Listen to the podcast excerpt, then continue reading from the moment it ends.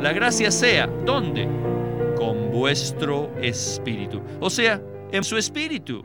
Algunos se preocupan si este espíritu es el espíritu de Dios, pero no, dice vuestro espíritu. Oh, ejercitar nuestro espíritu es el secreto y la única manera de participar en la gracia, la cual es el Dios triuno mismo que está en nuestro espíritu. Bienvenidos al estudio Vida de la Biblia, un estudio para obtener más revelación de las Santas Escrituras que se centra en la experiencia que los creyentes tienen de la vida divina en Cristo por medio del Espíritu Santo. Si desean, pueden escuchar gratuitamente todos los programas radiales del Estudio Vida en nuestra página de internet radiolsm.com. Cuando usted escucha un mensaje acerca de ofrendar bienes materiales al Señor, ¿se llena de gozo y es avivado por dicho pensamiento? ¿O le duele como si le estuvieran jalando los dientes? Bueno, hoy hablaremos acerca de las ofrendas, presentando la experiencia del apóstol Pablo en Filipenses 4. El estudio vida de hoy es una continuación del mensaje anterior que se titula La comunión de los creyentes con el apóstol Pablo al proveerle para sus necesidades. Y también incluirá los saludos y la bendición final de Pablo. Para tener comunión y comentar acerca de estos temas, está con nosotros José Ramón Asensio. Muchas gracias, me gozo en el Señor de estar aquí de nuevo. En el programa anterior hablamos acerca de dar y recibir de tal manera que suministremos la vida al cuerpo y manifestemos la gloria de Dios.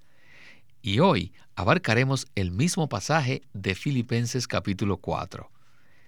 El tema de las ofrendas, que es una experiencia de Cristo muy grata, fragante y agradable a Dios, tenemos que tristemente afirmar que ha sido dañado, contaminado y estropeado por el mundo religioso. Para muchos, el hecho de ofrendar ha llegado a ser una experiencia de muerte, algo que duele y que entristece. Sin embargo, esperamos ver en el programa de hoy que el ofrendar es una experiencia de Cristo, que ministra la vida divina al cuerpo de Cristo y que glorifica a Dios. Así que antes de comenzar el estudio vida con Winnesley, quisiera pedirle que usted nos diera una introducción acerca de los términos que Pablo usa en el capítulo 4 lo cual indica que el tema de ofrendar está relacionado a la vida. ¿Nos podría usted ayudar con esto, José Ramón? Hay ciertas palabras y expresiones que Pablo usa en estos versículos que muestran que el ofrendar es algo relacionado con la vida divina, la vida de Cristo. Por ejemplo, en Filipenses 4:10, Pablo dice, Al fin habéis hecho florecer de nuevo vuestro interés por mí. La palabra florecer implica que la manera en que ofrendamos bienes materiales a una iglesia, a un siervo del Señor o a los creyentes debe ser algo vivo, algo viviente, de tal modo que pueda florecer. La expresión florecer de nuevo implica que por algún tiempo el interés de los filipenses en cuanto a cuidar de Pablo había estado adormecido había pasado por un tiempo de invierno. Y después floreció y se manifestó al enviarle dávidas materiales a Pablo mientras estaba en la cárcel. El interés de los filipenses por él floreció de nuevo. Pablo también dice en el versículo 17, no es que busque dádivas, sino que busco fruto que abunde en vuestra cuenta. La palabra fruto también indica que las ofrendas se relacionan a la vida divina. No se refiere a recaudar fondos, sino a buscar fruto que abunde en vuestra cuenta celestial. Además, el hablar de la ofrenda, Pablo dice que esta dádiva era un olor fragante, sacrificio acepto, agradable a Dios. Esto es muy diferente de lo que normalmente pensamos al ofrendar una dádiva material.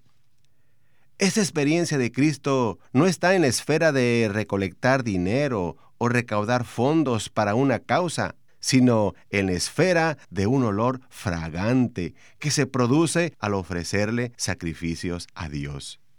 En Filipenses 4, Pablo escribe desde la perspectiva de uno que ha recibido la dádiva, la cual no solo le suplió la necesidad material, sino que también le ministró vida. Así que el contexto se relaciona con la comunión en vida que tenemos con el Señor Jesucristo. Y no podemos más que decir que esto es algo maravilloso. Así que esperamos que el Señor eleve nuestro concepto de ofrendar después que escuchemos este estudio vida. Adelante con Witness Lee.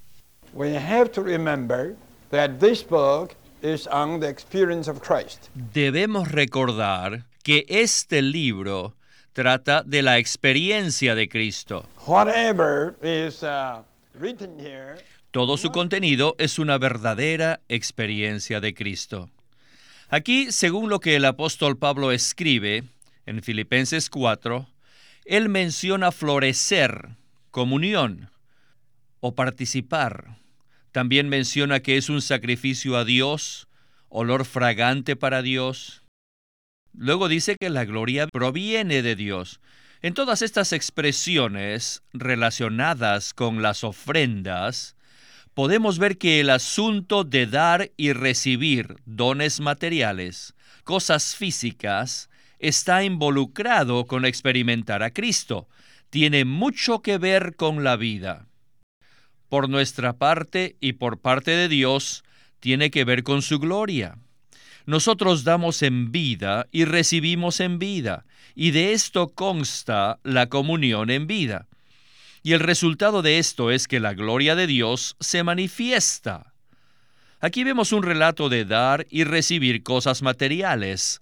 Sin embargo, el apóstol Pablo usa expresiones como florecer, compartir, olor fragante, sacrificio acepto a Dios, en gloria de Dios a nosotros, y aún nos introduce a la gloria de Dios para que disfrutemos su esplendor. Todo esto tiene que ver con una verdadera experiencia de Cristo. No hay duda alguna que los creyentes en Filipos le ofrecieron dádivas materiales al apóstol Pablo en vida en Cristo y con Cristo. Pablo disfrutó el suministro de vida, el suministro de consuelo, el suministro de vida. Luego, cuando Pablo les contestó en esta epístola, vaya, si nosotros hubiéramos estado en Filipos al recibir esta carta, creo que todos la hubiéramos leído cien veces. Ay, ay, ay.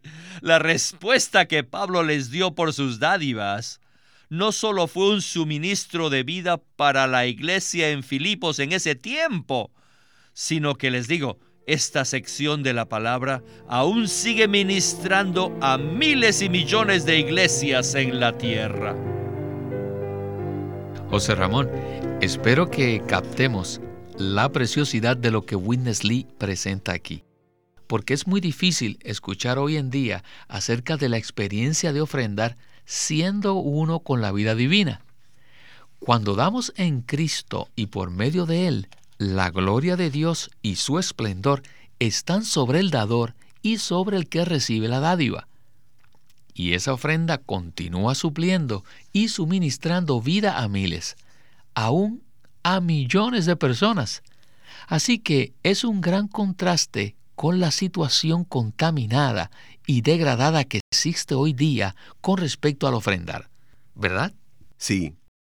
El tema de ofrendar ha llegado a un nivel muy bajo hoy, al grado que se le ruega a la gente para que den donativos a una causa, o se anima a las personas a ofrendar para satisfacer la necesidad humana de otros, pero sin considerar a Cristo o también se ofrenda solamente porque uno recibe una deducción de impuestos. Todas estas razones son muy superficiales comparado con lo que Pablo presenta en la epístola de los filipenses. Toda esta epístola habla acerca de experimentar a Cristo como vida y podemos experimentarlo al ofrendar. Ofrendar en Cristo es dar para Dios y por los intereses de Dios de tal manera que ministramos vida a otros y glorificamos a Dios. No solamente nosotros participamos de la comunión de la vida divina, sino que esta ofrenda nos conduce a la gloria de Dios. Ofrendar de esta manera beneficia a todos. Dios recibe la gloria, el que ofrece y el que recibe experimentan la vida de Cristo. Todos son satisfechos y bendecidos. Esto es algo de vida que se multiplica. Entonces, nuestro motivo no debería ser que al ofrendar esperamos que Dios nos bendiga, aunque ciertamente esa es la promesa de Dios. De seguro, esta no era la intención del apóstol. Lo que él estaba diciendo es que la práctica de dar y recibir nos lleva a experimentar a Cristo ricamente y nos da por resultado la glorificación de Dios. Este es el verdadero significado de ofrendar en Cristo, con Cristo y conforme a Cristo para gloria de Dios. Amén. Veamos ahora los versículos 19 y 20 del capítulo 4. Dicen así, Mi Dios, pues, suplirá todo lo que os falta, conforme a sus riquezas en gloria en Cristo Jesús. Al Dios y Padre nuestro, sea gloria por los siglos de los siglos. Amén. Continuemos con nuestro estudio vida de hoy. Uh,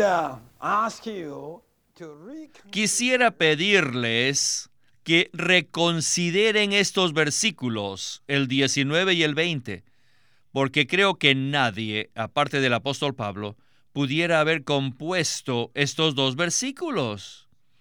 Estos versículos fueron compuestos de una manera muy, pero muy maravillosa. Es subjetiva, es íntima y es gloriosa. Pablo dice, mi, Dios, mi Dios, pues, suplirá todo lo que os falta. Mi Dios. Miren, lo que me han dado es un hecho que Él lo recibe lo que me han dado en realidad no soy yo el que se los debe. Así que Él tiene la obligación de recompensarles. ¿Por qué? Debido a que Él y yo, yo y Él, pues somos socios, somos compañeros en su empresa celestial, que es su economía en la tierra. Así que al darme a mí, Él es el que se endeuda. Él les debe a ustedes y Él se los recompensará. Este es el pensamiento que Pablo tiene aquí. ¡Qué tremendo! Solo cuando damos de esta manera en Cristo, Dios se endeuda con nosotros. De manera que Dios mismo en ese instante es mi Dios. Mi Dios suplirá todo lo que os falta, conforme a sus riquezas no conforme a lo que yo, Pablo, tengo. ¿Ven esto?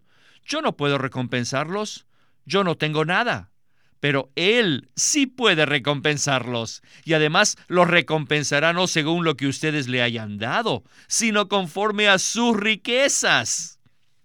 Lo que ustedes le den, Él les recompensará cien veces más. Les digo, si ustedes han tenido esta clase de experiencia, de dar en esta forma, de manera que Dios los recompensa. Les digo, lo que Dios recompensa siempre nos introduce a su esplendor. Siempre, siempre lo hace y cada vez lo hace. Todo aquel que vive a Cristo, que magnifica a Cristo, debe tener esta clase de experiencia, la experiencia que al darle algo a Dios para sus intereses, verán que Él los recompensará. Y al hacerlo serán introducidos al deleite de su gloriosa expresión en su esplendor. ¡Qué maravilloso! Esto es maravilloso. Este no es un asunto de ser generosos, tan generosos que les gusta dar, les gusta donar, les gusta sacrificarse. No, esto no se trata de eso. Esto se trata de experimentar a Cristo, porque no dan en ustedes mismos, sino en Cristo. ¿Ven esto? Su dar es en Cristo. Les digo, sus dádivas materiales, al pasar por Cristo, se convierten en vida, en algo que florece. Se convierte en una comunión de vida, un olor fragante, es un sacrificio acepto y agradable a Dios. Y además, esto hace que la gloria de Dios baje, que esta gloria venga a nosotros. Una vez que sus dádivas materiales pasan por Cristo, se convierten en suministro de vida, en comunión de vida, en algo que florece y que es muy agradable a Dios. Y luego esto nos trae de Dios a nosotros el esplendor de Dios. Les digo, ¿qué es esto? Esta es la experiencia que tenemos de Dios al ofrecer dádivas materiales para los intereses del Señor. Esto tiene mucho significado. En este comentario quisiéramos reafirmar que la práctica de dar ofrendas materiales al Señor para llevar a cabo sus intereses es algo glorioso. Por lo tanto, José Ramón, ¿qué tal si usted nos da una definición práctica de lo que significa dar en Cristo y por medio de Cristo, para que así nuestros radioescuchas puedan experimentar tanto el florecer de la vida divina como la gloria de Dios. Lo que presentó en esta sección nos trae a una esfera en la cual podemos experimentar a Cristo al ofrecer dádivas materiales. Esto no se relaciona con recaudar fondos porque hay una necesidad, ni tampoco tiene como fin apoyar una obra sino que ofrendar es el resultado de disfrutar a Cristo, de amarlo y de estar en Él. Nuestro deseo es hacer todo en Cristo y por medio de Él. Nuestras ofrendas deben llegar a ser una parte normal de nuestro vivir. Ofrendar bienes materiales es el producto de vivir a Cristo y en nuestra acción espontánea al comprender que todo proviene de Dios y tiene como fin su gloria. Veamos ahora la conclusión de la epístola a los filipenses. En los versículos del 21 al 23 vemos los saludos y la bendición final de Pablo. Dice él así, Saludad a todos los santos en Cristo Jesús. Los hermanos que están conmigo os saludan todos los santos os saludan, y especialmente los de la casa de César. La gracia del Señor Jesucristo sea con vuestro espíritu. En la sección final del estudio vida de hoy, el hermano Witness Lee nos mostrará las frases claves de este pasaje. Adelante. Right after verses Inmediatamente después de los versículos 18, 19 y 20, tenemos la salutación en el versículo 21. En el saludo que Pablo les da a todos los santos, creo que al escribirlo, lo que él tenía era el rico suministro de Dios y la gloria de Dios. Dice así, los hermanos que están conmigo os saludan. Y el versículo 22 dice, todos los santos os saludan, y especialmente los de la casa de César. Vaya, este es un gran rompecabezas, pero también nos da mucho aliento, mucho ánimo. ¿Podrían imaginarse ustedes que había hermanos en la casa de César? Es decir, en la casa de Nerón. ¡Oh, qué victoria! Vale la pena tener tal comunión que resulta en el avance del mover del Señor en la tierra. De manera que, a propósito, Pablo se refirió a los santos, a todos los santos aquí en Roma os saludan, y especialmente los de la casa de César.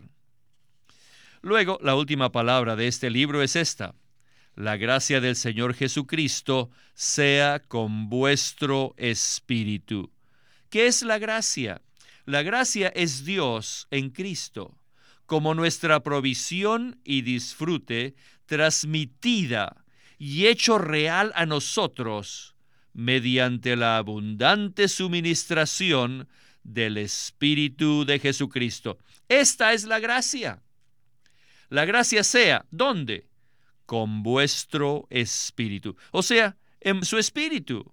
Y no hay nada más que investigar. Algunos se preocupan si este espíritu es el espíritu de Dios, pero no, dice vuestro espíritu. Oh, ejercitar nuestro espíritu es el secreto y la única manera de participar en la gracia, la cual es el Dios triuno mismo que está en nuestro espíritu. José Ramón, tal parece que algunos de la casa de César habían sido salvos y estaban participando hasta en los saludos de Pablo. La expresión los de la casa de César nos infunde ánimo porque muestra el progreso del Evangelio. La casa de César incluía todos los que tenían algo que ver con el palacio de Nerón. Por medio de Pablo, el Evangelio de Cristo había penetrado hasta la casa de César Nerón. Y nos apoyamos en el hecho de que Pablo usa la palabra casa. Sí, casa, para afirmar que algunos miembros de la familia de Nerón fueron salvos. Esto muestra la importancia de tener comunión en el progreso del Evangelio. Ciertamente, la dádiva de los filipenses estaba produciendo fruto. Bueno, por último, José Ramón, quisiera que usted nos comentara acerca de la conclusión del apóstol Pablo a esta epístola. El último versículo dice, la gracia del Señor Jesucristo sea con vuestro espíritu. ¿Qué nos puede decir de esto? Este es un versículo maravilloso. La frase, vuestro espíritu, aquí se refiere a nuestro espíritu regenerado, en el cual mora el espíritu de Cristo. Este es nuestro espíritu humano donde disfrutamos a Cristo y lo experimentamos así como Pablo lo hacía. Muchos cristianos mm, no les han presentado suficiente atención al espíritu humano, a nuestro espíritu regenerado. Hablan mucho del Espíritu Santo, pero no del espíritu humano. Por causa de esta negligencia, es decir, por no prestar atención al espíritu humano, Muchos cristianos no experimentan a Cristo debidamente ni disfrutan la gracia toda inclusiva que Pablo menciona. El secreto de disfrutar la gracia del Señor Jesucristo es ejercitar nuestro espíritu humano. Tenemos una gran necesidad de ejercitar nuestro espíritu pues es imposible tratar de llevar una vida cristiana normal sin prestar atención a nuestro espíritu humano. Cuando más ejercitamos nuestro espíritu, más participaremos y disfrutaremos de la gracia. Y esta gracia es Dios en Cristo como nuestra provisión y disfrute, transmitido y hecho real a nosotros mediante el abundante suministración del Espíritu Espíritu de Jesucristo. Este es nuestro espíritu donde disfrutamos a Cristo. Amén.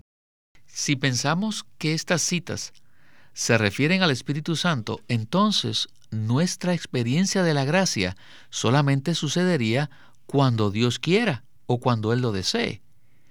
Pero si comprendemos que la gracia está con nuestro espíritu todo el tiempo, porque Cristo ya está en nosotros, entonces, cada vez que ejercitemos nuestro espíritu humano, tendremos contacto con el Cristo que mora en nosotros y le disfrutaremos.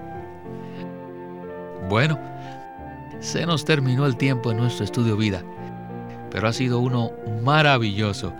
Gracias, José Ramón por su participación y sus comentarios. La gracia del Señor Jesucristo sea con vuestro espíritu.